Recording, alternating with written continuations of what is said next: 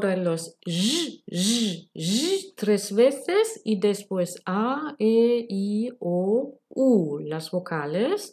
O sea, sin conectar el z yendo a la A con la misma fuerza que sientes en el z.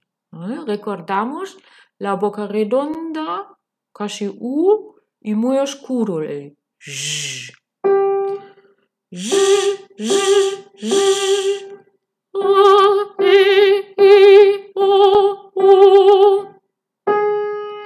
日